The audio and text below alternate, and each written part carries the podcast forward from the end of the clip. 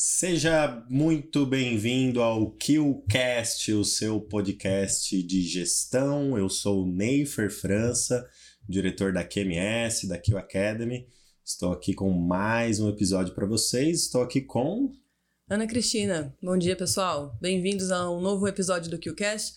Hoje vamos falar sobre um assunto que é de interesse de todo mundo. Duvido que tenha alguém aí que não goste do assunto que a gente vai falar. Pode não gostar do assunto, mas do, do resultado final todo mundo gosta, né? Verdade. A gente está com um especialista aqui conosco hoje. Espero que seja bastante proveitoso para todo mundo. Não só para quem faz gestão, mas para todo mundo que senta na cadeira de uma empresa, de uma organização.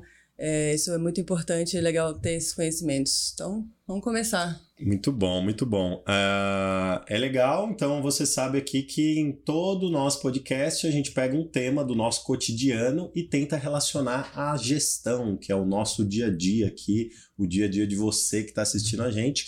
E hoje, como a Ana comentou, a gente vai falar de um tema super especial que é investimentos e gestão. Eu estou aqui com o Tiago Souza. Bem-vindo, Tiago. Obrigado. Eu que agradeço pelo convite. É um prazer estar aqui com todos vocês.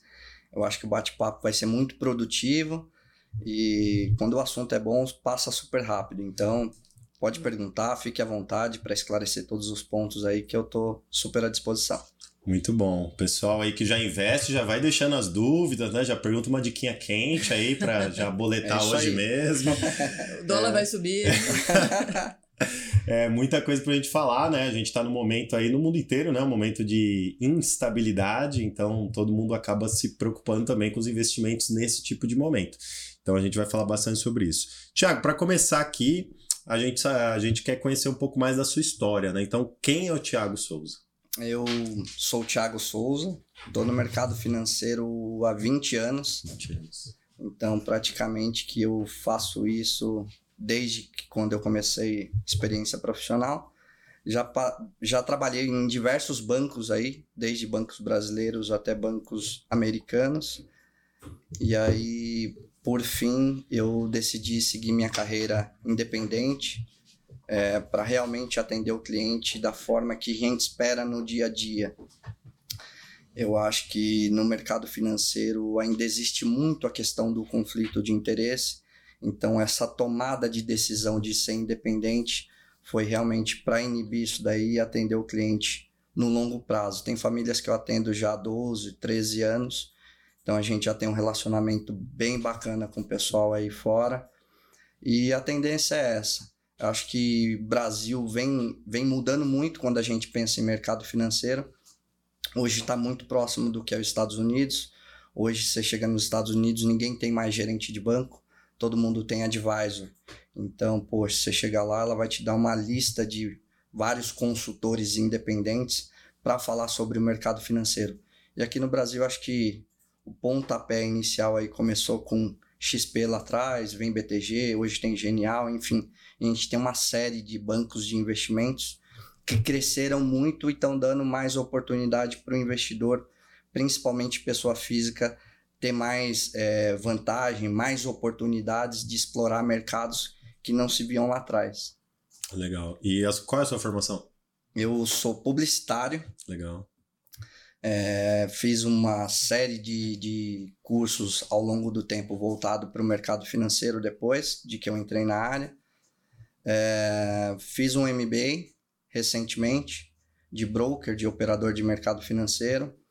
E vou te dizer que acho que a principal escola que eu tive foi ao longo do tempo aí nos bancos que eu passei. Já fiz de tudo, a gente começou lá como assistente de gerente, poxa, foi caixa, até chegar aí no, no segmento do private bank, fazer gestão de grandes fortunas. Então acho que é esse um pouquinho aí do que eu tenho para falar para vocês, da bagagem, enfim, da visão que eu tenho no mercado hoje e o que, que pode acontecer daqui para frente e as oportunidades que se tem é, para o investidor, principalmente aquele que é um pouco mais leigo, é, em como gerir o teu investimento, em como é, diversificar a tua carteira. Mas aí é uma coisa que a gente vai avançando aí e eu vou explicando passo a passo. E como que entra no mercado financeiro, assim, é uma dúvida que o pessoal tem bastante, né? O mercado financeiro normalmente o pessoal relaciona bastante dinheiro, né? Então, o pessoal acha que vai ficar rico entrando no mercado financeiro. Como que se adentra esse mercado? Você que era acho- eu acho que eu- publicitário e tal. É, eu acho é que o pra ponto, rico, né? É, eu acho que o ponto principal é, primeiramente, gostar. Tá? Eu acho que não é só uma questão de salário, não é só uma questão de cargo, de status, porque você é um diretor, porque você é um banker e assim sucessivamente. Eu acho que se a pessoa pensar dessa forma, ah, eu vou pelo dinheiro, geralmente ela não tem uma vida longa no mercado financeiro. Por quê? Porque são várias etapas que você precisa cumprir ao longo do tempo. Sim. Não é uma carreira curta. Posso falar? É extremamente estressante, tá? Hum. Não é fácil. É, muita gente, eu acho que não só no mercado financeiro, mas ficou doente por conta de cobranças e de estresse, de carga de trabalho. Então, no banco, no mercado financeiro, você vai vivenciar muito isso, tá? Eu acho que, a princípio, você precisa tirar algumas certificações que o mercado exige.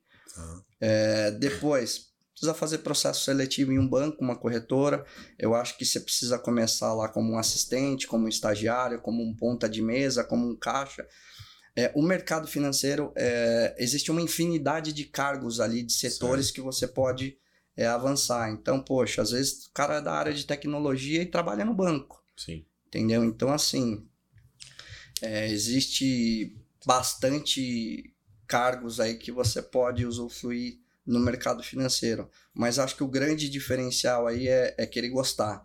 Eu acho que eu tenho um pouco disso daí. Eu achava super bonito quando eu ia na Paulista, eu era pequeno, com os meus pais, e eu via sempre as pessoas de terno, super elegante, super arrumado, e aí passava na frente dos bancos, poxa, sei lá, do Citibank, do Safra, dos, das grandes companhias do Banco Real, o prédio era super bonito também, eu falava, um dia eu vou trabalhar aí. Legal. Mas acho que já tinha aquela paixão desde pequeno, entendeu? Então acho que é um pouquinho disso. Deixa eu te perguntar uma coisa pensando no que você falou inicialmente, né? É, e, e fazendo um gancho com o que você trouxe agora.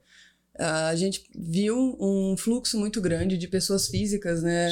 É, tirando os dinheiro, o dinheiro, em especial ali, talvez uma poupança ou de algum, de algum investimento de um bancão, e fazendo um fluxo para as corretoras de investimento. É, como você entende que a, quais, quais são as responsabilidades ou qual o papel desse assessor de investimento, né, desse, desse papel que você hoje é, faz com relação às responsabilidades mesmo com esse, essa pessoa que está chegando e que não conhece desse mercado, né? E aí fazendo um paralelo com um gerente de banco, por exemplo. Acho que hoje muita gente ainda vai no banco pedindo orientação daquele gerente para melhores investimentos e tudo. Como você enxerga a, as limitações, as responsabilidades de um assessor de investimento nesse sentido? Ah, eu acho que assim, como mencionado anteriormente, o mercado mudou muito. É, antigamente, pô, eu já cansei de escutar isso. Tenho colegas que dão depoimento dessa mesma forma também. Às vezes chegava a senhora, o senhor, né, o pessoal mais de idade na sua mesa no banco e falava assim: Poxa, filho, investe esse dinheiro como se fosse para você.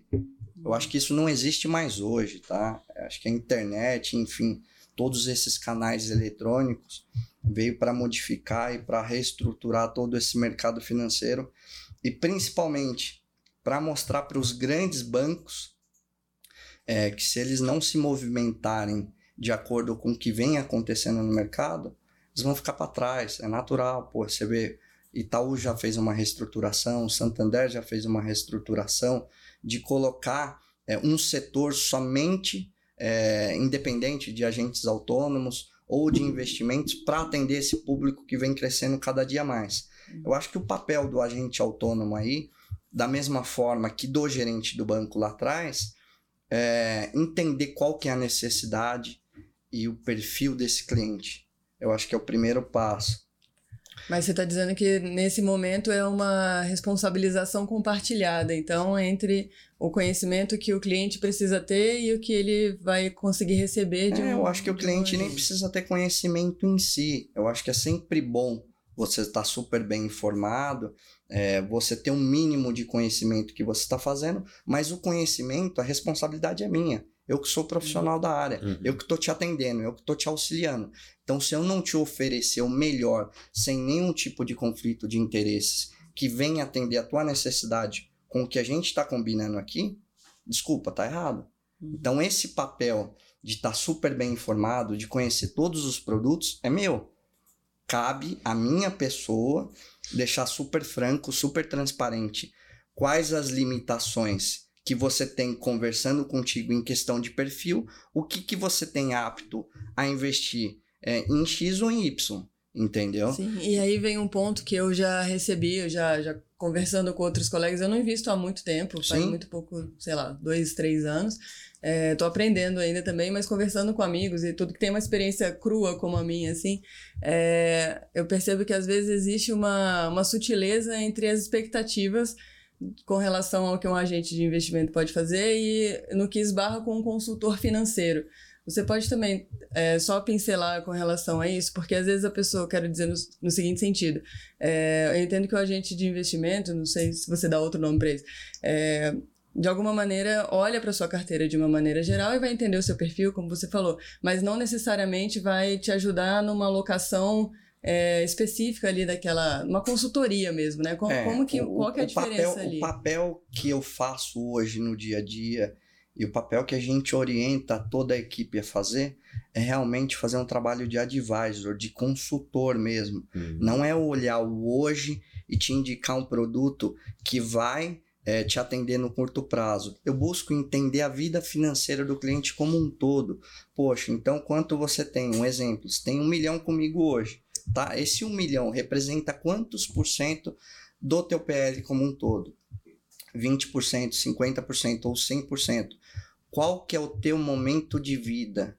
Você tem filhos? Seus filhos estão estudando? O que, que você pensa para o teu futuro? Você quer trabalhar até quantos anos? Qual que é a tua margem de renda financeira mensal? Você precisa de fazer retirada? Você precisa de liquidez? Então, assim, são conversas bem completas que a gente tenta entender a vida do cliente como um todo. Lógico que às vezes no primeiro momento, principalmente quando o cliente é novo, ele não abre tudo isso para você.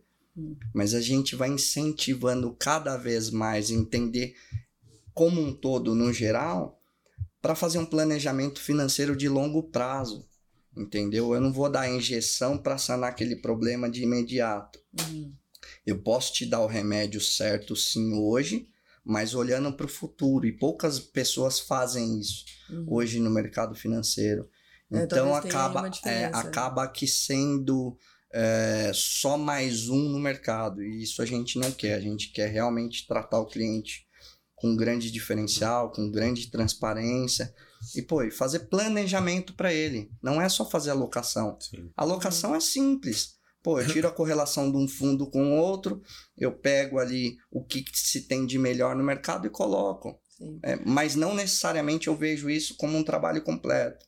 E planejamento é aquela coisa que a gente vê em gestão, ele é cíclico também, né? De sim, tempos em tempos sim, você tem que revisitá-lo, porque senão o que você planejou num ano inicial, às vezes uma conversa é inicial aí. com aquele cliente, já não vale mais um é ano depois, aí. né? Então. E até porque o mercado financeiro ele é dinâmico também. É, e a gente brinca e fala que costuma surfar onda é, de acordo com o que está favorecendo naquele momento. Pô, é, por mais que a gente pense que eu tenho um cliente arrojado na mão, um cliente bem agressivo, que hum. gosta de tomar risco, será que é o melhor momento para eu tomar risco hoje? Não. Pô, por quê? Porque eu tenho uma renda fixa me dando 14, 15% ao ano sem correr nenhum tipo de risco. É, talvez eu continue correndo risco, sim, mas num percentual, numa parcela uhum. bem menor. De repente, é, vale muito mais a pena nesse momento, pensando que tem eleições, pensando que a inflação ainda está alta, ficar um pouco mais estacionado. Pô, as coisas começaram a melhorar, a gente volta e realoca todo, reestrutura a carteira. Então, acho que isso daí é você entender o teu cliente, você conhecer o teu cliente e não fazer somente um trabalho de alocação. Uhum. Muito bom. É, Tiago, muita gente assistindo a gente aqui, o pessoal assiste ao vivo, Legal. depois ouve a gente aí nos agregadores de podcast, e essa pessoa ainda não investe. Certo. Como começar a investir? O que, que ele tem que fazer? O pontapé inicial. O pessoal me pergunta bastante isso, principalmente nas redes sociais. Eu acho que o pontapé inicial é você escolher uma corretora, um banco de investimento, enfim, que seja do teu gosto, que seja super seguro e que tenha um lastro por trás disso daí. É, hoje em dia a gente tem várias corretoras, vários bancos é, na internet. Você faz o cadastro, geralmente digital É, uma vez feito esse cadastro, acho que o pontapé inicial aí, um ponto que é muito importante, é o teu perfil do investidor.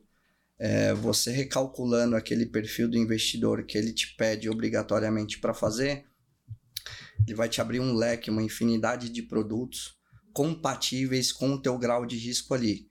Então, eu acho que inicialmente seria isso. Segundo ponto é você entender qual que é o teu momento de vida hoje e o que, que você espera para o amanhã. Poxa, é, e saber separar o que, que é reserva de emergência, o que, que é o teu fluxo de caixa. Poxa, se amanhã ou depois me der uma dor de barriga, alguma coisa que não está no meu planejamento, eu tenho reserva financeira ali é, para suprir essa necessidade. É, em contrapartida, pô, eu estou vendo que no mercado tem muitas taxas de renda fixa boa é, vale a pena eu alongar um pouco mais esse prazo e travar o meu dinheiro ali com uma carência é um pouco mais atrativa para ter um retorno melhor? Então, assim, são alguns pontos é, que eu acho que serve de, de indicação aí para as pessoas ficarem bem atentas, que é perfil do investidor, é saber separar o que, que é o teu dinheiro de liquidez, o que, que é o teu dinheiro de longo prazo eu acho que, poxa, tem muitos investimentos aí hoje que geram renda passiva, entendeu? E aí você consegue reinvestir esse dinheiro mês a mês e ao longo do tempo crescer o teu capital. Legal. Então, assim, o cara quer investir, primeira coisa, vai lá, abre uma, uma conta numa corretora. Isso aí. Né? É... Nem todas ele vai dar acesso a um, a um agente autônomo como você, um assessor, né? Não, hoje, hoje basicamente é, o mercado trabalha com tickets tá. de entrada. Seria mais ou menos de que o valor de aplicação inicial.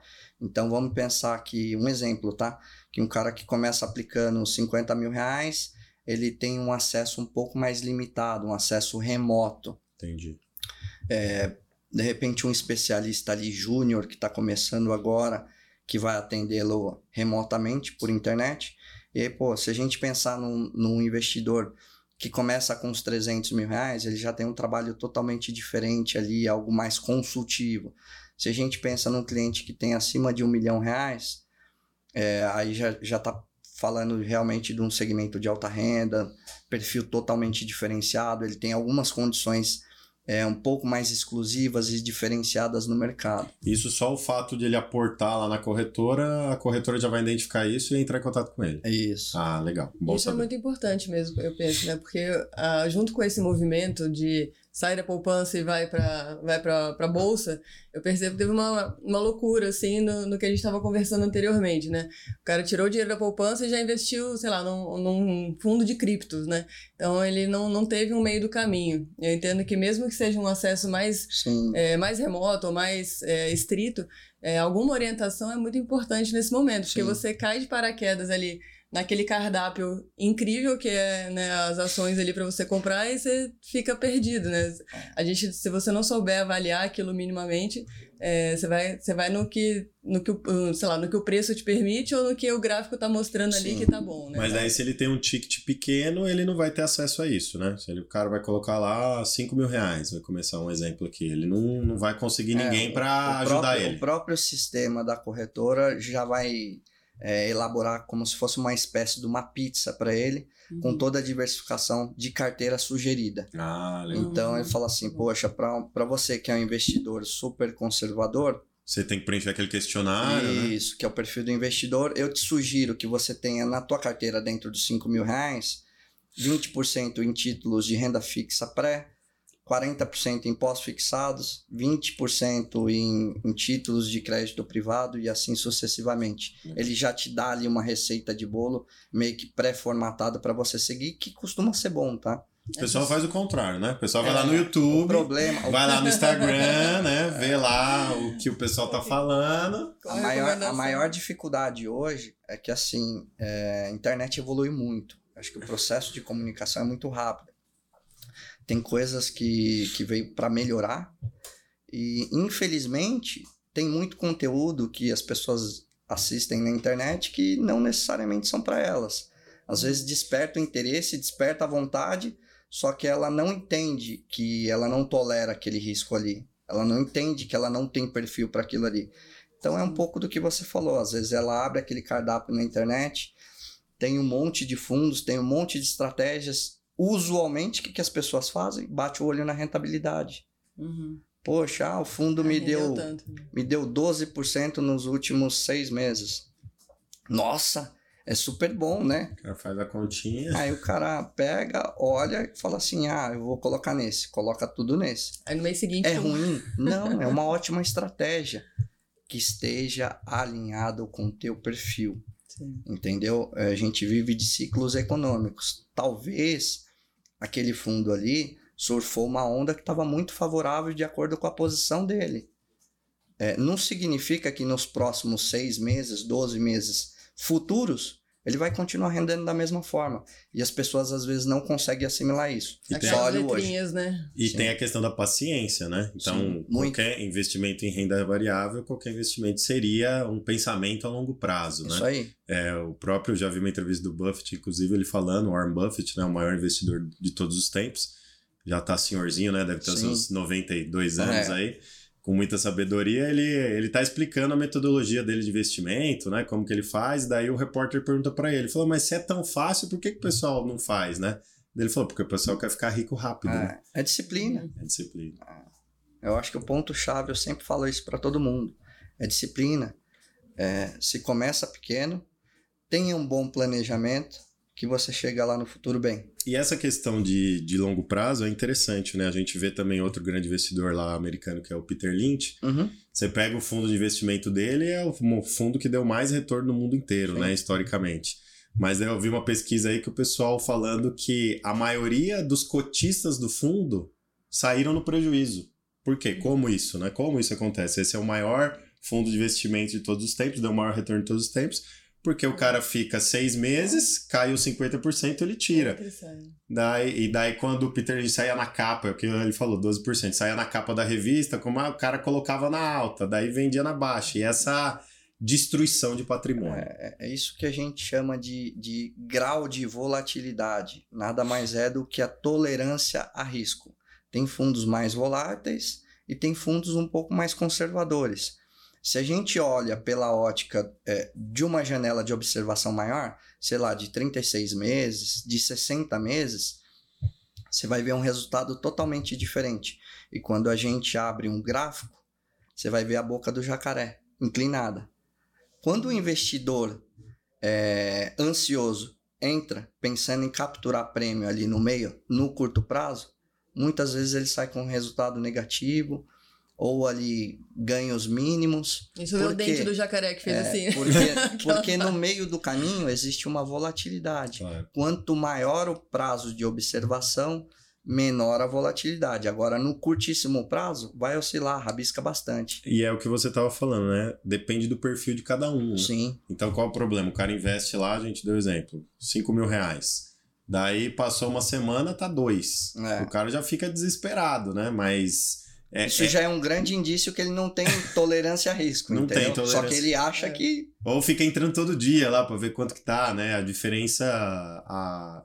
Bom, o brasileiro ele gosta muito de imóvel, né? Então a gente. É o sonho da casa própria, né? É o Minha Casa Minha Vida, é o Casa Verde e Amarela. Sempre um programa de no- governo Tem tem, uma a casa casa no no meio, meio. É, tem sempre. Tem uma casa no meio. Casa também é um patrimônio e também é um investimento. A diferença é que a gente não vê quanto ela vale todo dia, é né? verdade. Senão você também não tava tolerando, né? Talvez você. E não tem liquidez também, né? É. Lá na bolsa, qualquer apertada de botão, você vende sua ação, né? A É casa não, né? A casa demora seis meses, um ano, dois anos para vender.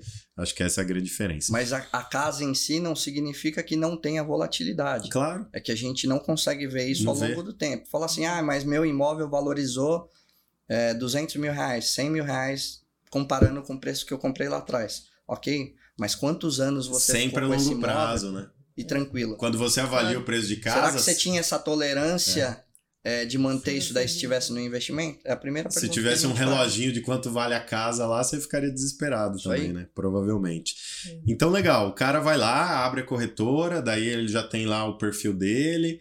É, e a gente estava comentando aqui no backstage outro, e eu queria que você explorasse isso, outro grande erro de quem começa investindo.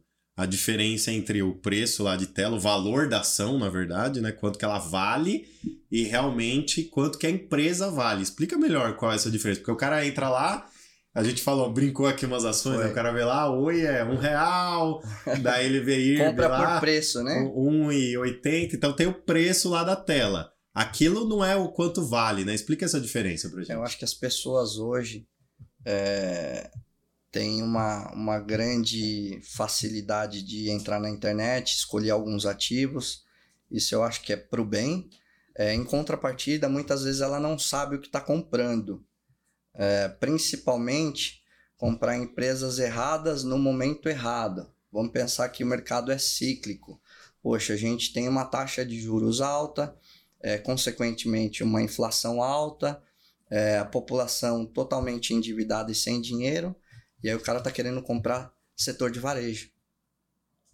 Tá sendo destruído. Pô, setor de construção civil, que sofreu muito por causa do custo operacional. Empresas aéreas, de aviação. Ele compra porque tá barato. Ele compra por preço. Ele não compra por racional.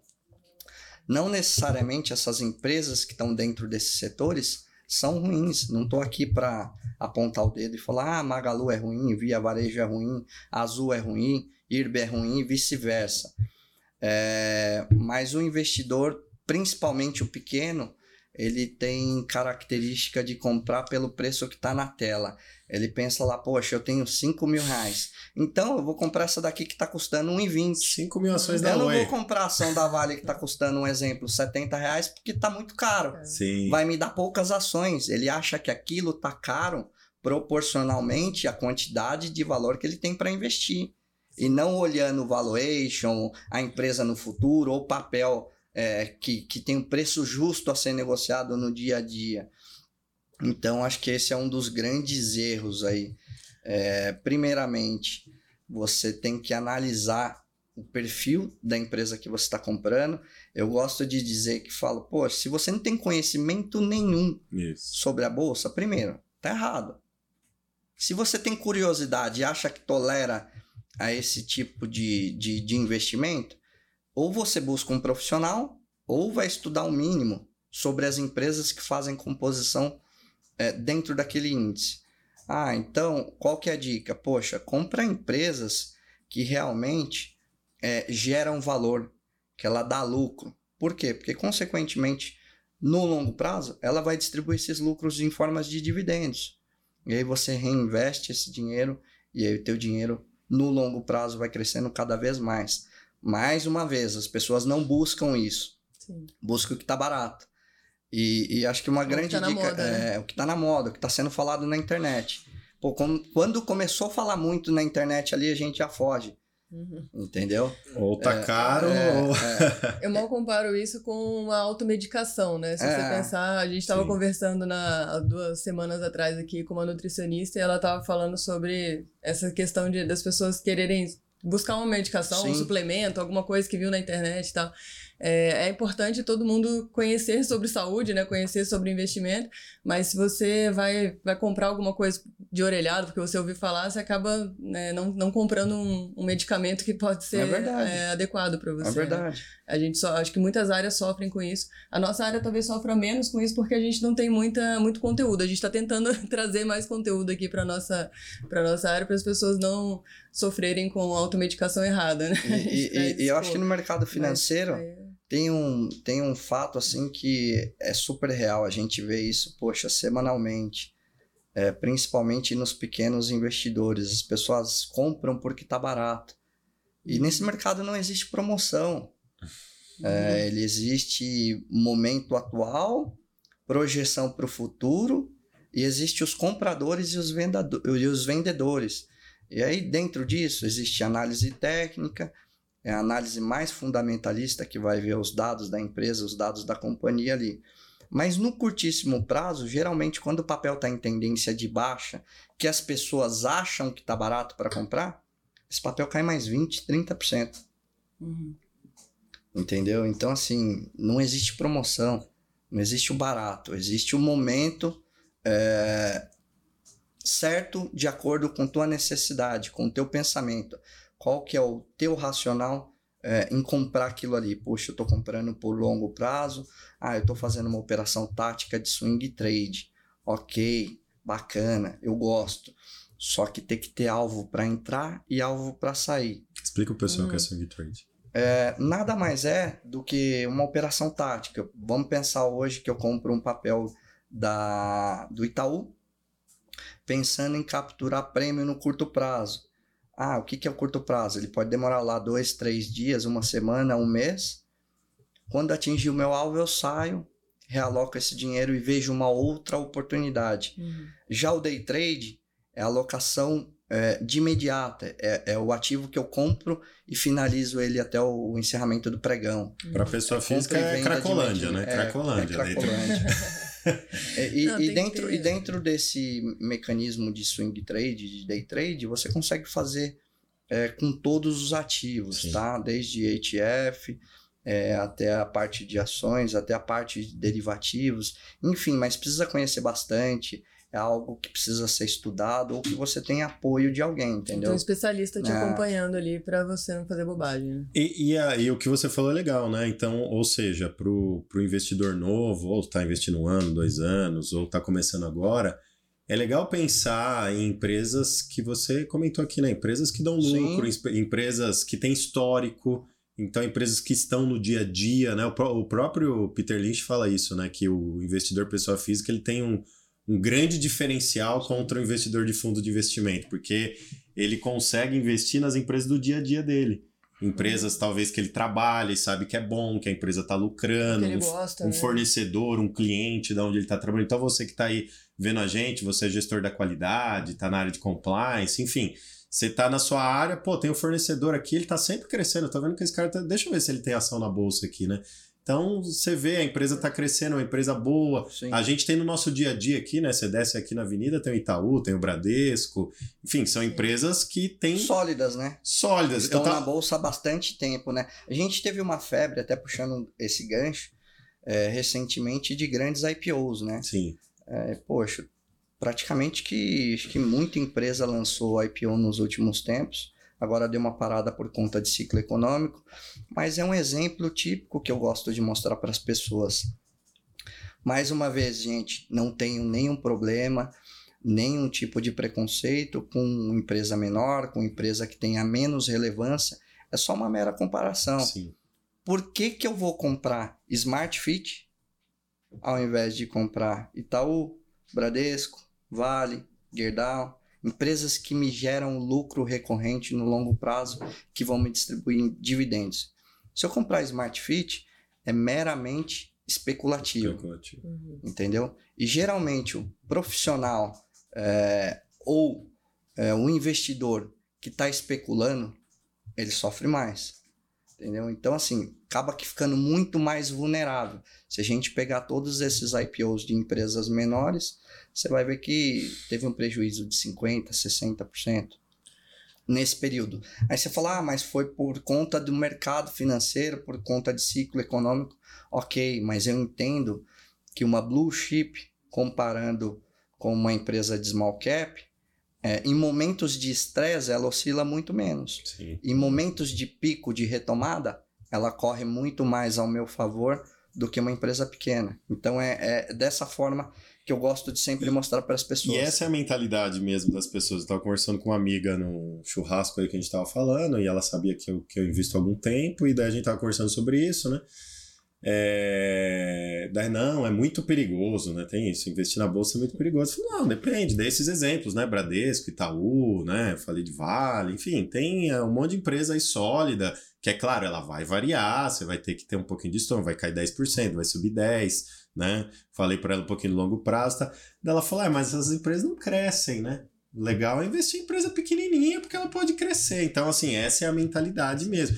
Eu acho que tudo bem até o cara não, querer. Não, não tá errado. O é. problema é que, assim, às vezes a pessoa coloca 100% do, do isso, capital dela numa empresa. Isso que dessa. eu ia falar. Então, pega lá 90% dos seus 5 mil reais, coloca lá no Itaú, Bradesco, Vale e essas é. empresas grandes, e 10% vai lá pro roleta russa, né? Vai lá pro cassino e joga lá qualquer coisa, enfim. Tudo, tudo é diversificação, entendeu? Eu acho que uma carteira bem balanceada é uma carteira que vai diminuir o risco em contrapartida, vai te dar oportunidade de ter melhores retornos no longo prazo. É, é um erro assim super comum, a pessoa pegar todo o dinheiro dela e colocar numa companhia pequena, achando que vai multiplicar 10 vezes, 20 vezes, 50 vezes, e não vai. Eu tava numa live uma vez, é, é, assistindo, né, de um influenciador financeiro, o cara colocou lá no comentário que ele vendeu a casa e colocou em Oi. Oi. Então. Oi? Oi, oi. é, essas loucuras. Eu acho que ele ouviu é. a dica quente de alguém que vai subir 20%, vai subir 5%, vai acabar com o RJ e tal, e ele acha que é aposta. Então, se você quiser apostar, é melhor viajar para Las Vegas, né? Já vai lá no cassino. tá mais... É, virou jogo, né?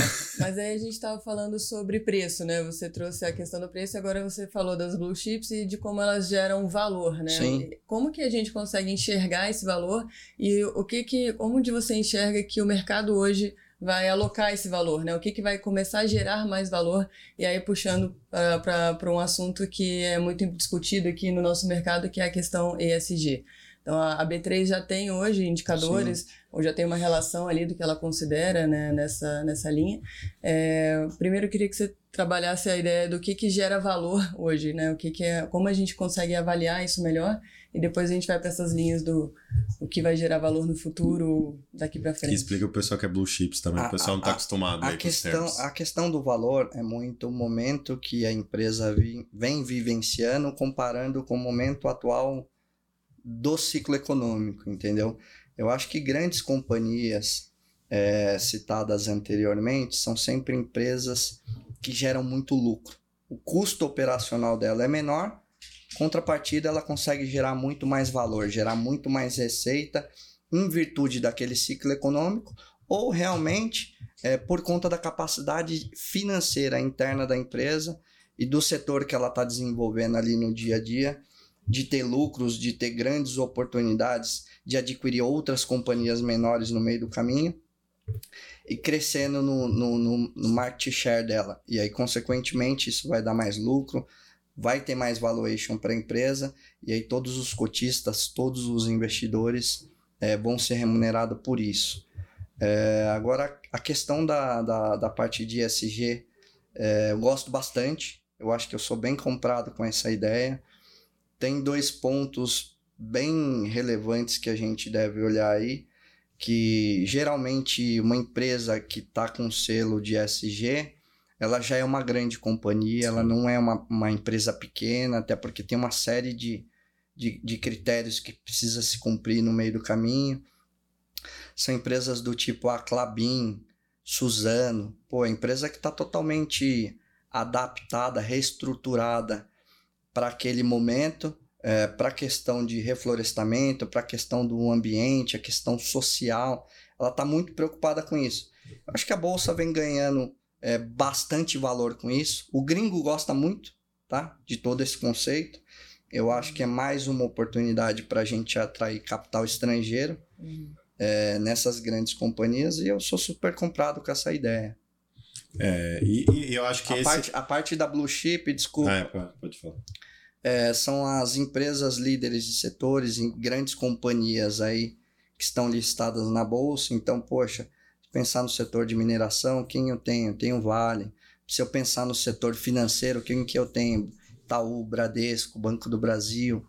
Pô, se eu pensar no, no outro setor e assim sucessivamente, são líderes de setores, líderes Top de segmentos. Isso, isso aí. E, e, assim, o que a Ana comentou, esse filtro SG já vai de encontro que a gente estava falando, né? Sim. Então, que nem você comentou, a empresa então já tem uma preocupação com o meio ambiente, ela tem uma preocupação social e ela tem uma governança Sim. forte, que para a empresa listada é muito importante. Então você já teria um filtro interessante para talvez ser aqueles 90% lá é, forte da sua carteira. Mais, né? uma, mais tudo. uma vez.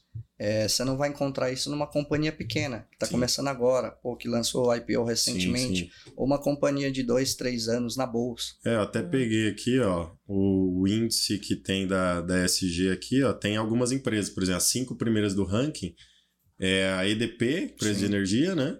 A Renner, então empresa super conhecida do nosso dia a dia é. também, excelente empresa. A Vivo, né? Também uma empresa, uma blue chip muito forte. CPFL, outra empresa de energia. E a Natura. Essas Sim. são as cinco primeiras aqui. Então você já vê que realmente já tem uma certa segurança, né? Não são empresas pequenas que ninguém conhece, né? Exatamente. E quais são os setores da bolsa mais seguros, assim, que o cara talvez tem menos volatilidade é, desse, das ações de empresas? São sempre setores de energia. É, a gente chama de, de, de beta, o índice, o grau que, que vai calcular aquela volatilidade, aquele risco ali num determinado período. Geralmente, empresas pagadoras de bons dividendos são empresas que oscilam menos. Por quê? É simples. É, pessoa que está procurando investir numa empresa sólida no longo prazo e capturar dividendos ao longo desse tempo, ela não é especuladora. Ela coloca o capital dela lá, esquece o capital dela e geralmente ela só vai reinvestindo aquilo ali. Uhum. Em contrapartida, a gente tem do outro lado o investidor que ele não tem muito conhecimento ou que ele é um pouco mais especulativo. Esse papel faz assim. Por quê? Porque eu tenho comprador e vendedor, é oferta-demanda. Quanto mais negociações durante o pregão, tanto para cima quanto para baixo, ele muda o preço. Mudou o preço, é o que a gente chama de volatilidade, de variação ao longo do tempo. Então, empresas do setor de energia é, costumam ser mais resilientes, principalmente em momentos de estresse momentos de, de caos, eles caem menos, tá? Uhum. Mas em contrapartida, quando se tem uma retomada muito forte na economia, eles sobem, mas não sobem na mesma proporção de que uma empresa que tem um beta maior, uma especulação maior. Entendeu? E aí, pensando na, ainda né, nessa, nesse top 5 ESG, por exemplo, é, você percebe que pode ter uma especulação com relação a isso também, por, por estar na moda, por a gente achar que é uma questão que está se falando hoje. Você acha que as pessoas podem aportar nesse sentido, esperando que essas empresas, apesar da, da estabilidade de alguma maneira, é, que elas vão flutuar de alguma forma, ou a gente pode esperar que isso vai ser é, realmente estável e uma, vai ser uma, uma, um fator de decisão, um consumo politizado quase até, Sim. né? É, isso pode, pode de fato gerar valor no médio e longo prazo? Vai se é. estabilizar? É. Assim eu eu não acredito que uma carteira ESG, se a gente colocar lá as 10 empresas mais bem conceituadas ou as 5 empresas, vão ter um beta menor. São grandes companhias, entretanto, é, ainda existe especulação dentro dessas companhias. Uhum. Eu acho que, mais uma vez, o setor de energia, setor elétrico é muito mais resiliente do que o próprio segmento de SG. Eu acho que existe um conceito totalmente diferente de que, pô, é, o investidor que está colocando dinheiro ali, lógico, ele está pensando em lucro, mas ele está pensando também no longo prazo e no papel que essa empresa está desenvolvendo perante ao, ao mundo, perante ao, ao global, à sociedade, entendeu? Eu acho que passa muito mais valor agregado essa questão das preocupações e do que, que a empresa está fazendo do que a questão da volatilidade em si, a questão de captura de dinheiro no curto prazo ali. Se isso for um compromisso real das organizações que estão recebendo o aporte, isso se sustenta. Né? Isso. Uhum. Legal. É, a, outro ponto que a gente queria passar, então, estou é, tentando trazer uma linha lá, né, do cara que começou a investir, ele abriu lá a, a, conta na corretora, ele tem algumas dicas aí que a gente já deu também, né, é, sobre isso, e tem empresas mais sólidas e tudo mais. Por que que ele vai tirar o dinheiro que a gente falou de segurança, falou de volatilidade, né? Falou de disso. Por que, que ele vai tirar o dinheirinho dele da poupança, que tá seguro lá, tranquilo, né? Se o Collor não voltar aí, né? mas, mas tá seguro, o dinheiro tá na, na poupança, por que, que ele vai pegar esse dinheiro da poupança e investir em renda variável? Qual o motivo? Olha, a, a mudança é bem drástica, tá? Eu acho que dificilmente você vai ver um investidor é, tirando o dinheiro dele da poupança, da segurança, do negócio que não traz estresse nenhum para ele e colocando lá no, num ativo de renda variável. Eu acho que existe uma etapa longa aí no meio do caminho que ele precisa consumir para ser, para ver se realmente ele tem perfil para aquilo ali. Então acho que é um caminho mais difícil. Eu acho que a gente tem um grande desafio que é mostrar para o investidor que não tolera risco nenhum, que eu posso ter outras opções dele não tolerar risco nenhum também, com o dobro de rentabilidade. É simples. Então, acho que esse é o caminho mais fácil e mais curto para mostrar para ele no curto prazo. Aonde você está querendo chegar com tudo isso, Thiago? É, poxa, você investidor que não tem nenhum tipo de conhecimento, a poupança para você é seguro. Mas eu tenho outras coisas seguras na mesma proporção que podem te gerar muito mais valor. E a falta de conhecimento gera medo para o investidor. Então, às vezes, você vai encontrar pessoas aí que têm milhões na poupança. Ah, mas eu estou na poupança porque é seguro. Tá bom. Você está na poupança porque é seguro e também por falta de conhecimento. Sim, eu estou aqui para te ajudar, para te mostrar que você vai ter a mesma segurança do teu capital com um retorno melhor. Poxa, a gente tem títulos de renda fixas, pós-fixado, pré-fixado, indexado à inflação, crédito privado, eu tenho LCA, eu tenho LCI. Pô, quando você pensa numa LCA, numa LCI pré-fixado ou pós-fixado que seja, já está pré-determinado ali o quanto você vai ter de retorno no mês, no ano. Qual que é o atrativo disso? O incentivo fiscal. É sempre maior que a poupança, né? Sempre Todos esses que, que você falou, sempre maior que a poupança. Entendeu? Então, assim, poxa... Em alguns casos, sem é, retenção de imposto de renda. Sim, então, sim, sim, sim. Nesse caso. E aí fala, você vai continuar dormindo tranquilo. Eu só vou te pagar o dobro do que você está ganhando hoje. É interessante para ti? Poxa, eu gostei. Ah, é que eu não conhecia. Então, muitas vezes é por falta de conhecimento. E aí a falta de conhecimento gera medo. E é legal também, o Thiago já tinha falado, né? Mas é importante, antes de qualquer fazer investimento em renda variável, ter lá sua reserva de emergência, né? Então, Sim. como que o cara monta a reserva de emergência dele? Qual que é a prática aí que, de mercado? Ah, a gente costuma separar, entendendo o momento de vida. Cada cliente tem uma particularidade, um objetivo também.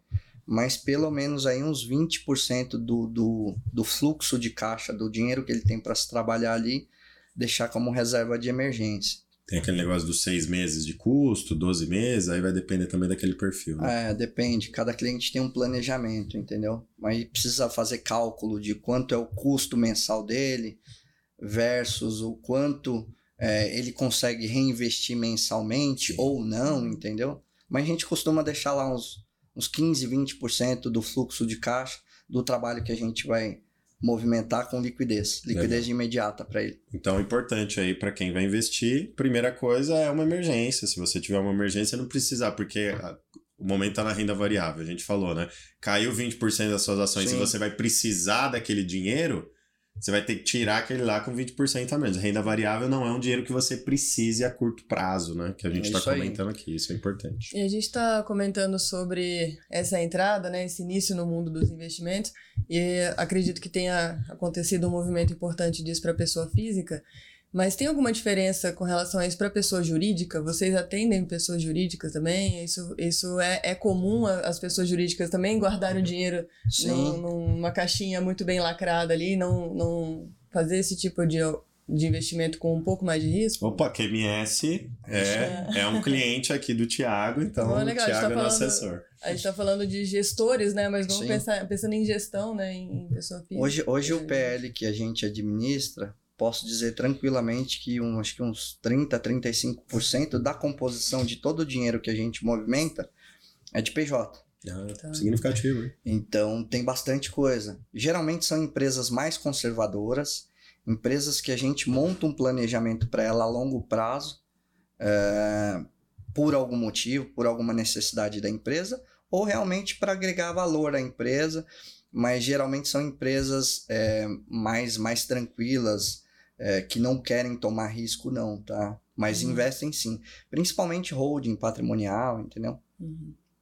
Questão familiar. Enfim. Então vai, vai ter um perfil de investimento um pouco diferente, o cuidado, a estratégia é, de vocês. Você não vai ver é investidor PJ hoje é, falando de investidor tradicional, não estou falando de institucional, tá? Uhum. Sim, é, sim. Na bolsa é difícil. São bem poucos. É, até por causa da questão fiscal, é, né? Tem é, muita não faz questão sentido, entendeu? Tem muita questão. Se o cara quer investir numa empresa, é. investe na empresa dele, Sim. né? Para dar mais retorno. Mas, faz é, sentido. mas ainda assim tem possibilidade tem, de tem, rendimentos, tem. rentabilidades tem. mais bem tudo, mais tudo que se tem para PF hoje tem para PJ. Hum. Lógico que para pessoas físicas às vezes você tem algum incentivo, alguma condição diferenciada. Um exemplo, ah, investidor pessoa física, coloca o dinheiro numa LCA, numa LCI, é, ele tem um incentivo fiscal. Poxa, uhum. se eu for aplicar nesse mesmo ativo na PJ, eu já não tenho. Não então, assim, não faz sentido eu colocar numa LCA, numa LCI para uma PJ, entendeu? Uhum. Tiago, explica para o pessoal o que, que é um ETF e se vale a pena. A gente tá falando aqui, eu acho que também a dúvida de todo mundo, a gente deu algumas dicas, mas o pessoal escolher, né, que a gente chama de stock picking, né? Então ele Sim. escolher as suas ações é, é, é, a grande dificuldade do pessoal, né? Então o pessoal vai lá no Instagram, ouve uma Sim. diquinha, vai lá no YouTube, ouve outra. Então tá sempre querendo comprar a empresa e não compra nada, né? Mas o que é um ETF e se vale a pena investir em ETFs? Eu acho que falando para o um investidor pequeno, até para o grande hoje, que não tolera muito risco, eu acho que o ETF é a modalidade mais é, assertiva para se, se fazer, para se investir. Por quê? Que eu pego ali de repente um, um bloco, uma cesta é, de ações e, e, e invisto via ETF o meu capital. ETF nada mais é do que um derivativo. Vamos pensar que hoje a gente tem um índice Bovespa, tá? Composta por 50, por 100 ações, aí se fala assim, ah, eu não quero aplicar na Vale, eu não quero aplicar no Bradesco, eu não quero aplicar no Itaú. O que, que eu vou fazer? Eu vou aplicar no ETF. Qual que é o ETF da Bolsa, da B3? BOVA 11. O que, que o BOVA 11 compra? Empresas é, de diversos setores que são mais negociadas, que têm mais volume diariamente é, na Bolsa. Então, poxa, ao invés de eu comprar é, uma ação de Bradesco, ao invés de eu colocar todo o meu dinheiro na Vale, o que, que eu vou? Eu vou via Bova, compro Bova, porque o próprio Bova já faz essa diversificação de carteira em questão de, de percentual de alocação, uhum. e eu acho que costuma ser muito mais assertivo e menos arriscado. Eu não fico Sim. preso a um setor específico. Pô, estourou uma barragem na Vale, um exemplo. É, em Minas pô, a Vale vai desandar, não tem jeito, vai desvalorizar bastante por conta daquela situação momentânea. Se eu estou num ETF, eu não estou 100% concentrado naquilo ali. O ETF vai sofrer? Vai, mas com, uma, com um percentual bem menor. É, se a gente pensar em, em criptomoedas, um exemplo, que é um ativo que tem se falado muito na internet. Por que, que eu vou comprar é, uma criptomoeda exclusiva ali que eu estou vendo, que pode ser boa ou ruim, ou eu posso comprar uma cesta de criptomoedas via ETF. Uhum. Um exemplo, Hash 11, aí tem, tem vários, entendeu? Sim. Da mesma forma é, que pode fazer isso no Brasil, você pode fazer isso na Bolsa Americana. Ah, eu posso comprar IVV11, que vai replicar as maiores empresas da Bolsa Americana e assim sucessivamente, entendeu? Eu acho que é uma grande saída para o investidor pequeno, para o investidor que quer tomar um pouco mais de risco, mas ele não tem muito conhecimento. Poxa, é como se eu tivesse é, aportando num fundo de renda variável e existe um gestor por trás daquilo ali que faz todas as alocações. E ele só me apresenta a rentabilidade mensal, mas eu tenho uma equipe profissional por trás daquilo ali gerindo aquele capital. Eu acho que é muito mais interessante. E a taxa bem menor que o fundo. de né?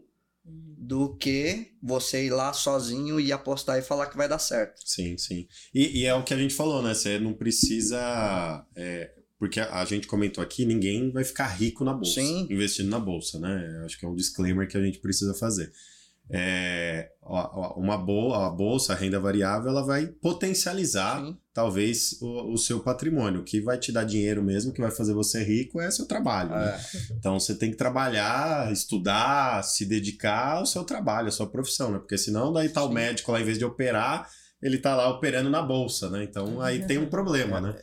É, a gente tem que focar no nosso trabalho, usar profissionais como você para assessorar a gente, né? E caso não, você pega lá seu ETF, coloca o dinheiro lá no ETF e dorme tranquilo, é. porque você não precisa ficar estudando nada disso. A gente falou de ESG, existe um ETF de ESG aqui na B3, existe um ETF de ESG nos Estados Unidos, enfim, dá para você investir em todas essas teses é, de investimento por via de via ETF. É um, é um movimento bem interessante, né? Até tem aquele estudo americano, né, que 95% dos fundos de investimento não batem o índice, né, que é a SP500. Então, se você investir no, num ETF da SP500, das 500 maiores empresas americanas, você vai estar melhor do que 95% dos fundos a longo prazo. É, é, é se muito, tiver é, consistência. É, né? muito nesse sentido mesmo, porque assim, de certa forma, você fica menos exposto, porque ali existe uma diversificação de setores e de grandes companhias, do que você colocar todo o teu capital ali numa determinada empresa, por mais que ela seja sólida, por mais que ela seja boa. Eu acho que essa diversificação no longo prazo vai te trazer uma média muito mais superior do que concentrar em um lugar só. Eu acho que mais do que isso daí que a gente vem conversando, é, o investidor precisa ter noção de que a bolsa é feita de ciclos. Sim. Então, se a gente pegar anos anteriores, você nunca vai ver uma bolsa em linha reta lá, uhum. é, nunca vai ver uma crescente sem fim, ou mercado descaralhando lá e perdendo, perdendo, perdendo, sem fundo, entendeu? Então, pô, você pega um ano bom, outro ano ruim, outro ano ruim, outro ano bom. A gente costuma muito fazer paralelo com o dólar. Pô, geralmente quando o dólar é, começa a subir, quando o dólar está muito alto, é porque existe alguma incerteza, alguma insegurança. Isso traz mais volatilidade para o mercado. Em contrapartida, você vê uma bolsa caindo. Entendeu? Quando você vê o dólar em dias normais, sem nenhum tipo de estresse, ciclo econômico bacana, a bolsa está voando. Então a gente faz muito esse paralelo. Agora, o investidor precisa ter ciência de que muitas vezes é, existe uma oportunidade muito grande dele colocar aquele dinheiro que ele está ganhando ali no bolso, ficar quietinho, realocar, reestruturar a carteira dele é, para um novo ciclo econômico. Às vezes eu vejo as pessoas cometendo vários erros no sentido de, pô, às vezes estava ganhando lá 20, 30% naquele, naquele pacote, naquela composição de ação ou no determinado ativo, e aí por algum motivo esses 30% virou 15, virou 5 e a pessoa fala assim: "Não, mas vai voltar a subir". Cara, mas o mercado mudou. O Não é mercado é de empresa. seis meses atrás era um e o mercado está caminhando para outro sentido. Uhum. Você vai continuar mantendo isso? e aí vira posição negativa. E aí ele passa de investidor para torcedor. Entendeu? Pô, eu tinha todo o comando do avião. E hoje eu viro passageiro falando pelo amor de Deus. Passageiro da agonia. Sobe, pelo amor de Deus. Entendeu? Então é muito comum as pessoas fazerem isso no mercado. Muito legal, muito Mas por conta, por conta de que não atua nesse ramo, não tem é, noção, não tem conhecimento, e às vezes por falta de, de assessoria, por falta de suporte, enfim, eu acho que tem que buscar um profissional. É, se você está começando agora, você é um pequeno investidor, o mínimo que você precisa fazer é cuidar do teu patrimônio. Então, assim, acho que a forma mais correta de cuidar e saber se você está no sentido certo é estudando. Então vou quebrar um pouco o nosso protocolo padrão aqui. Sim. É, dá uma dica para o pessoal sobre onde buscar conhecimento sobre investimentos, já que a gente está falando disso. Ah, eu, eu, eu costumo olhar fontes bem seguras, né? Eu acho que não dá para você ficar lendo tudo na internet. É, eu acho que tem muita coisa aí, principalmente nos meios digitais poluídas. É, uhum. hoje tem uma questão muito forte do marketing digital, então às vezes, pô, tem aquela chamada super atrativa, eu vou te mostrar qual que é a nova Magalu. Se soubesse isso no mercado, colocaria dinheiro da casa, do carro, todo o PL lá, falaria não existe isso, entendeu? A gente trabalha com fundamento, com perspectiva. Eu acho que existem grandes livros na maioria deles são autores todos gringos, esses livros eles estão traduzidos. É, mas assim, precisa entender um pouquinho qual que é a linha de raciocínio que você quer seguir como investidor. Poxa, se eu estou falando de renda variável, se eu quero tomar um pouco mais de risco, eu tenho duas dinâmicas e dois caminhos a seguir. A parte toda de análise técnica, que é um pouco mais elaborado, mais pesado, de entender no dia a dia, o racional é completamente diferente. Ou se eu estou falando numa coisa mais de longo prazo, onde existe um estudo de valuation, onde existe é, todo um conceito operacional no dia a dia da empresa, o que, que ela está preocupada para o futuro, quais os projetos, enfim, como está a linha do DRE lá no, no, no balanço dela. Primeiro precisa identificar essa questão, é, se ela quer no curto prazo ou se ela quer no longo prazo. E aí são dois estudos completamente diferentes. Sim. A gente brinca no mercado financeiro e fala, poxa, eu já vivenciei de tudo. Por quê? A gente precisa estudar. É, hoje na mesa eu fico full time, é, mapeando oportunidades que se tem para capturar na bolsa. Tá? Então eu que sou head de renda variável, fico na mesa é, junto com o Marcos, buscando todas as operações. Só que em contrapartida, quando você pensa no mundo de renda variável, não é só fazer alocação tática, não é só pensar no longo prazo.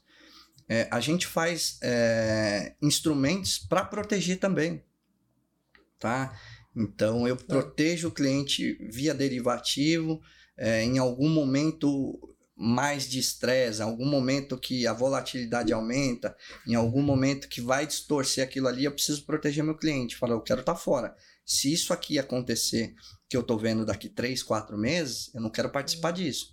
Então, eu, existem instrumentos hoje na bolsa para me proteger é, disso daí. Mas é, acho que assim, Existem livros de conceitos básicos de investimento. acho que a pessoa precisa entender o que, que é uma renda fixa, qual que é a composição de um fundo multimercado, de que forma é, eu posso investir num fundo multimercado, o que, que ele pode fazer ou não, o que, que pode comprar ou não, é, o que, que é uma LCA, o que, que é uma LCI, é, até chegar lá na parte de renda variável que é muito pesada. E aí, além da renda variável, tem a parte de derivativos que é mais pesado ainda, entendeu? Então, assim, não é coisa que você consegue estudar do dia para noite. Claro. Entendeu? Mas é, se você souber os conceitos básicos de cada um, eu acho que já está ótimo. Você, ó, poupança não tem risco nenhum. Na renda fixa, eu tenho um risco e ele pode ser minimizado ao mínimo, bem diversificado ali. Eu tenho a parte de multimercado, que eu vou correr risco, mas é um risco menor. E a parte de renda variável, que a gente já está falando de bastante risco. Eu acho que se tiver isso bem alinhado na tua cabeça, na tua mente, eu acho que tem tudo para dar certo aí você investir o teu capital de forma correta nesse início. Muito bom. É, pessoal, já tem algumas perguntas aqui. Vou pedir para o pessoal também, caso alguém tenha alguma pergunta aí no YouTube, é, colocar no chat para gente. O Thiago vai responder aqui para vocês. E já peço para você, se você estiver gostando aqui do nosso conteúdo, dá um like aí para gente. É, não deixa se inscrever no canal, acionar o sininho, porque assim, conteúdos como esse, às vezes você não viu a nossa publicação, você recebe uma notificação. E também ajuda a gente aqui a transmitir esse conteúdo para diversas outras pessoas. O comentou aqui que Papo Bom uh, passa rápido, né? Realmente a gente já está aí, faltando 20 minutos aqui quase para acabar. Tem bastante coisa aqui para a gente falar. É, Tiago, para a gente encerrar essa questão aqui de como o cara investir e tal, Vamos supor que é um camarada que quer tomar um pouco de risco, Sim. ele já fez a sua reserva de emergência, já está tranquilo lá, né? Então ele quer tomar um pouco de risco. Como que ele ele faz a alocação da carteira dele? O que, que você sugeria a alocação da carteira dele? Então tem a, a pizza lá, né? Então você já falou de renda fixa, você falou de renda variável que entra lá ações, fundos imobiliários ou fundos multimercados é, um, um padrão aqui para o cara pensar, ficar tranquilo, dormir tranquilo, mas ter uma alocação interessante lá na pizza dele. Eu acho que assim, o investidor, eu, eu vou falar de todos os perfis, tá? tá? O investidor conservador, logicamente que esse investidor não tolera risco nenhum. Então a forma mais segura para ele seria travar a renda fixa de todos os lados. Por mais que a gente fale de renda fixa, ela tem volatilidade, as pessoas às vezes não sabem, tá? É, por quê? Pensa pela seguinte forma: se eu tenho uma taxa de 13,75 ao ano e aí eu tenho um título pré-fixado de 14% ao ano, tá? Uhum. cheguei lá no banco e falei, eu quero uma renda fixa. O banco vai te falar assim, eu vou te dar acima de Selic, 14% ao ano.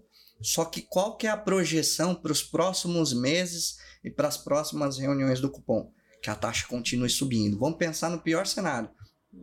A taxa foi a 15, a Selic. Poxa, meu dinheiro está rendendo abaixo da Selic. Uhum. Consequentemente, isso se torna uma volatilidade. É, é, a gente brinca e fala, pô, teu dinheiro está rendendo menos do que a inflação. Entendeu? Então, por que, que a gente não centraliza hoje todo o capital do cliente num lugar só?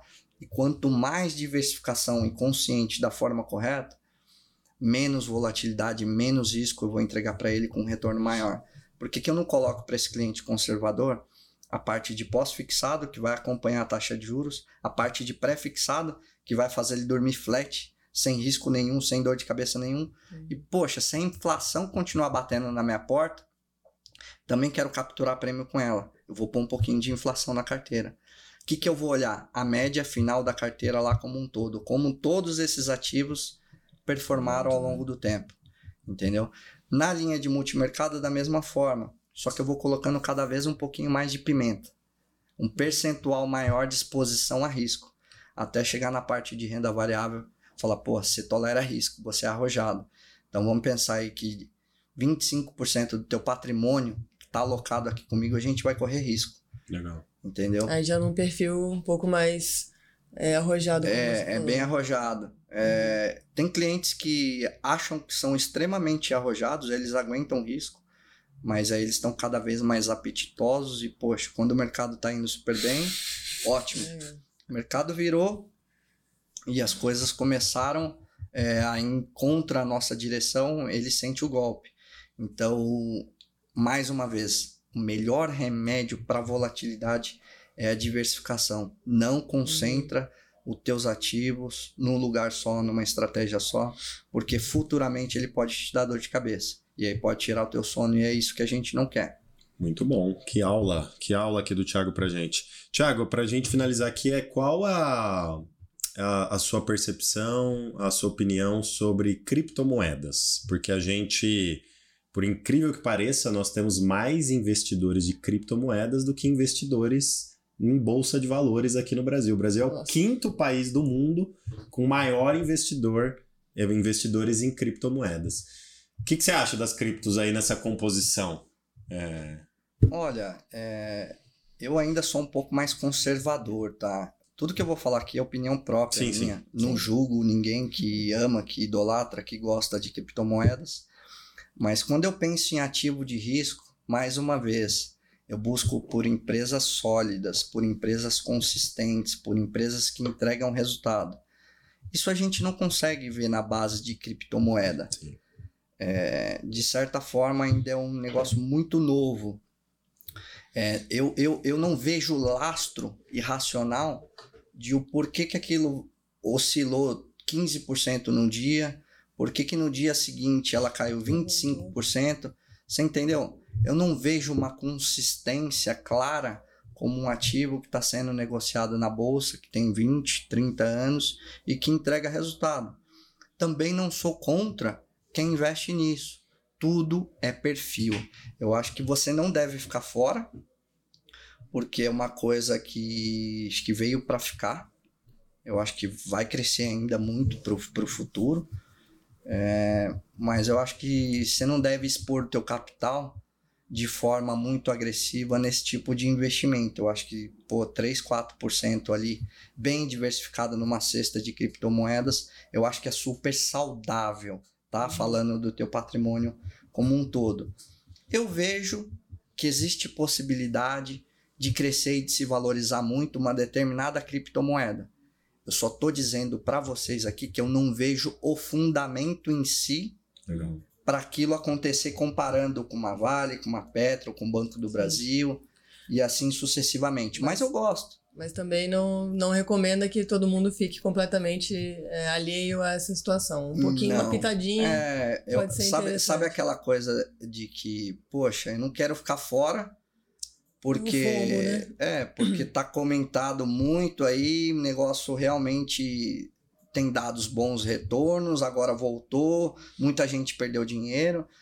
Mais uma vez, é uma coisa muito de longo prazo.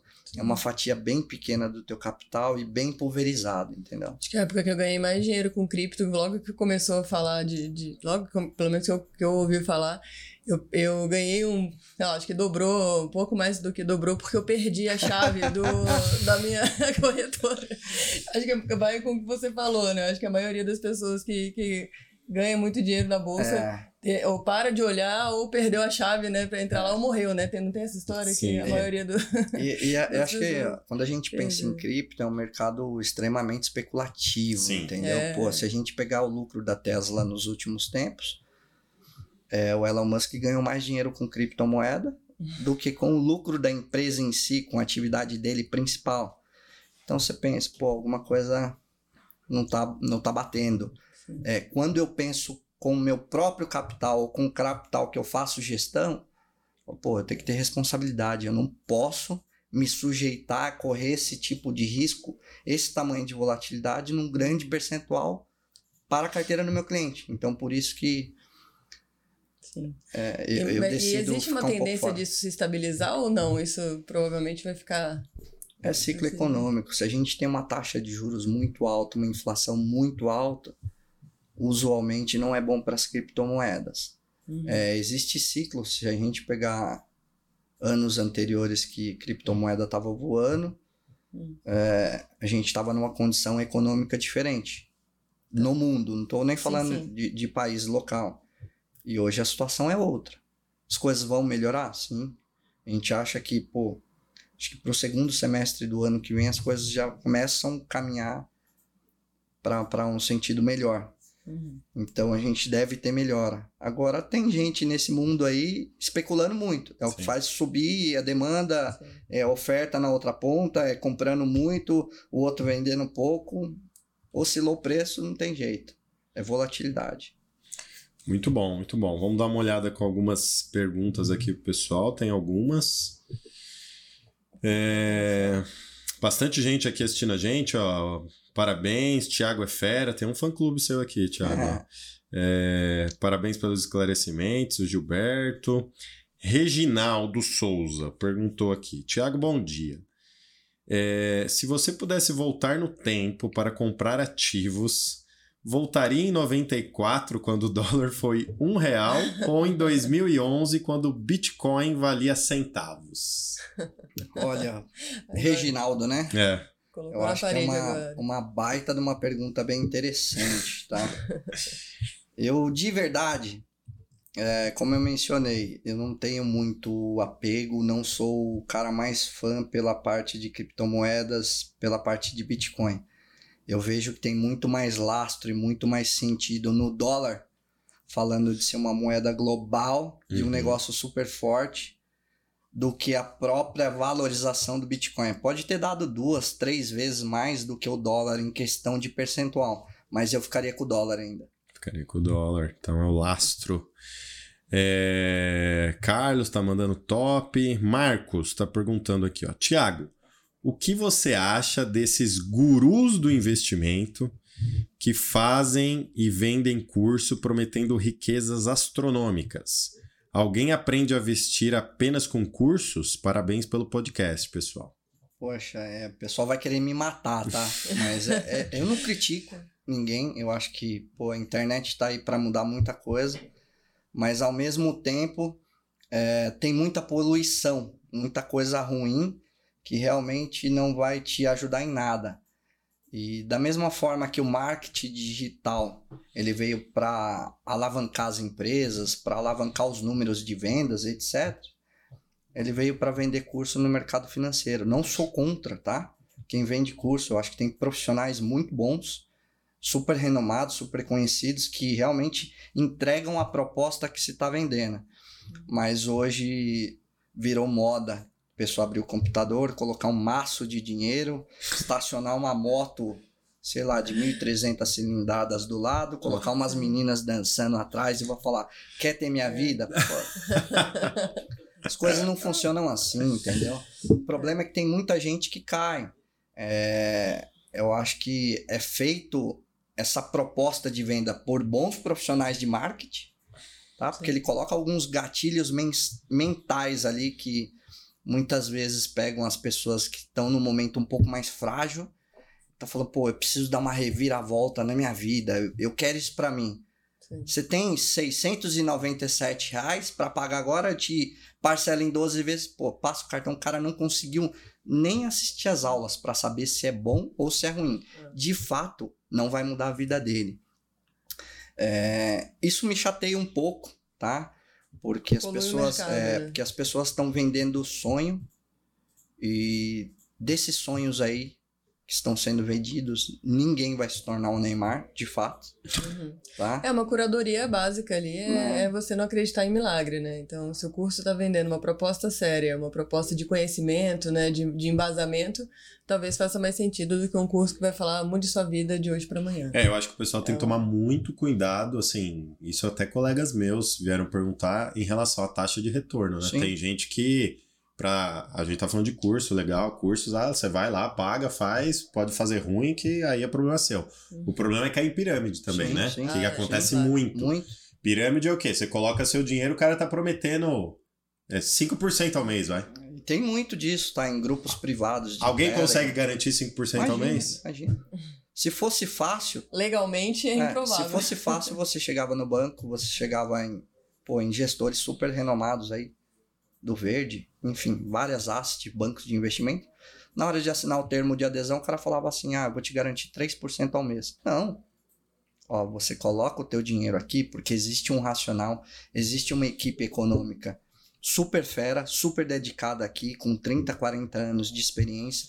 Existe um profissional nos Estados Unidos, existe um profissional na Europa dedicado para saber o que está acontecendo no mundo inteiro. Ele vai me abastecer de informação aqui para eu tomar a decisão mais correta ou que eu acho que seja mais assertiva. Para te entregar 1%, às vezes negativo, no outro mês 1 em qualquer coisa, 150, 200% do CDI. Você acha que um menino que está vendendo robô no Telegram vai te prometer 5% de ganho? E prometer aí, pode prometer. É, e, e, e você acha que vai dar super certo? É, tem uma planilha de Excel por trás daquilo ali, que nada mais é do que uma pirâmide, entendeu? Uhum. No momento que ele atingiu o PL de clientes que estão colocando dinheiro lá, é, der o número dele, ele some com aquele dinheiro. Eu já vi isso acontecer diversas vezes e com amigos, tá? É um depoimento assim super verdadeiro. É, um tempo atrás, hora que tava muito nessa febre de falar, pô, meu, a empresa XPTO, a empresa Y, tá garantindo 6% para mim ao mês. Falei, não coloca dinheiro. Meu pai já caiu nisso, tá? Pô, uhum. sou do uhum. mercado financeiro, macaco velho, antigo. Eu falei pro meu pai, não coloca dinheiro aí. Você vai perder o teu dinheiro. É, outros amigos, da mesma forma. Qual que é o mecanismo como um todo? Ele te promete realmente 5% e te paga os 5% mas existe uma planilha por trás daquilo ali. Vamos pensar que Neifer tem que pagar 5% esse mês.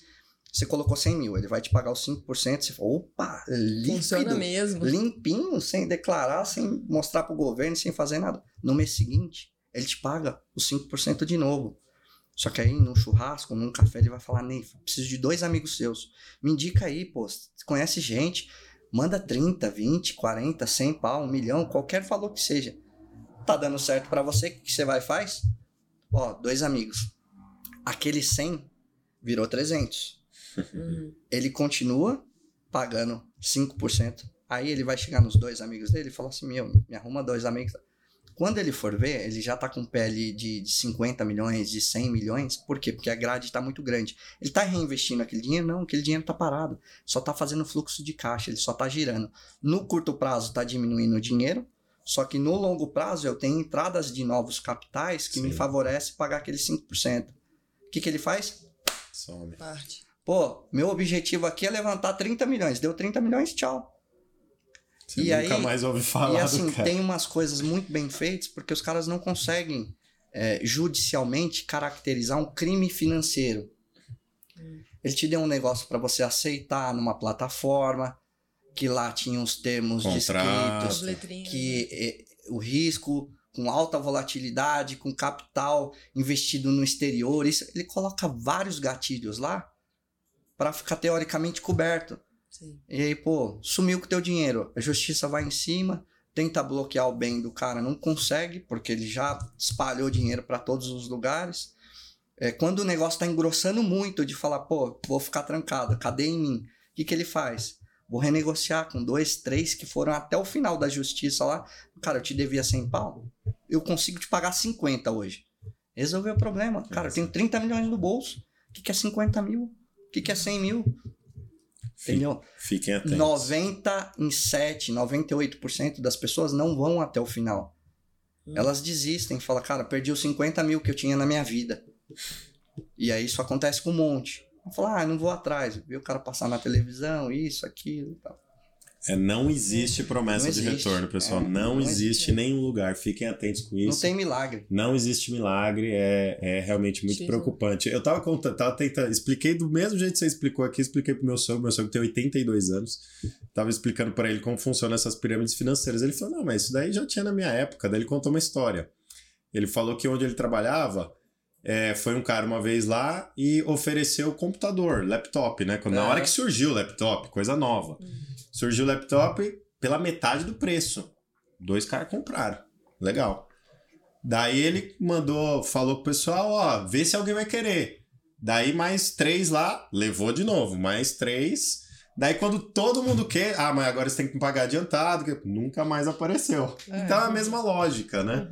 Então é a Eu, mesma eu, eu, eu costumo brincar que eu falo que, pô, esses caras têm uma lábia muito Ah, boa, sim. entendeu? Ah, é, Eles sim. fazem uma lavagem deles é cerebral, esse, porque né? com todos que você conversa, usuários daquele grupo é, que perderam dinheiro, todos têm o mesmo discurso. Fala, cara, você conversou com quem? Com o pastor Valdomiro? Entendeu? Que, cara, fez uma... Não, e, e antes do cara cair, se você criticar, o cara, É, o cara você é defende. errado, é, você você é defende. Você defende. Tem que tomar muito cuidado, pessoal. Não existe retorno Pensa, garantido. pensa, pensa que o custo do CDI hoje é 13,75. Pô, 13,75 ao ano, isso diluído percentualmente ao mês, vai dar um e pouquinho. Que milagre que o cara vai fazer para te entregar 5% garantido e sem imposto ainda. Cara, tá fazendo coisa errada. É simples. Fiquem atentos com isso. Muito bom aqui. É, chegando ao final aqui, é, Tiago, queria. A gente tem aqui um- algumas é, perguntas finais aqui para você falar. É, estamos nos últimos cinco minutos aqui. Eu queria que você citasse uma frase que você usa. Você é um cara aí já há 20 anos de mercado, é um cara experiente. É, então, uma frase que você usa como mantra, uma frase que você pensa que aquilo te dá alguma motivação, cita uma frase aí pra gente. Ah, eu, eu, eu de verdade não tenho nada pronto. Eu acho que eu não sou desses de, pô, ah, tem uma frase, tem alguma Não é coisa que eu piramideiro, não é gosto piramideiro. do, do, do, do livro X, isso, aquilo. Eu acho que eu, cons eu consigo dar muito mais conselhos e formas é, de, diferentes de mostrar para as pessoas do que uma frase em si que eu levo para minha vida. Pô, tem um monte de frases do Senna que eu gosto, mas não necessariamente aquilo ali, sabe? Sempre Ah, cabe, né? eu acho que ele serve como motivacional internamente para eu alcançar os objetivos que eu tenho para o futuro do que do que aquilo tá enraizado no meu dia a dia Entendi. ali. Pô, acho que é simples. Eu acho que se você tem um sonho e tem vontade de aprender, tem vontade de crescer, eu acho que é simples. Você vai falar com todo empreendedor, é, todo investidor grande, toda pessoa que realmente teve essa virada de chave, o discurso vai ser o mesmo. Você fala, cara, você precisa ser uma pessoa muito disciplinada, Disciplina. você precisa abrir mão de várias coisas ao longo da tua semana, ao longo do teu mês, ao longo da tua carreira. É, e só isso que vai fazer você chegar lá. É a vontade de vencer, é a disciplina e, cara, ajudar as pessoas. Eu acho que isso eu levo para para minha vida desde sempre. Eu acho que quando você faz com carinho, faz com amor, olha para o próximo, as coisas boas voltam para você e aí consequentemente acho que a batalha é, não é tão árdua, entendeu? Muito bom, muito bom.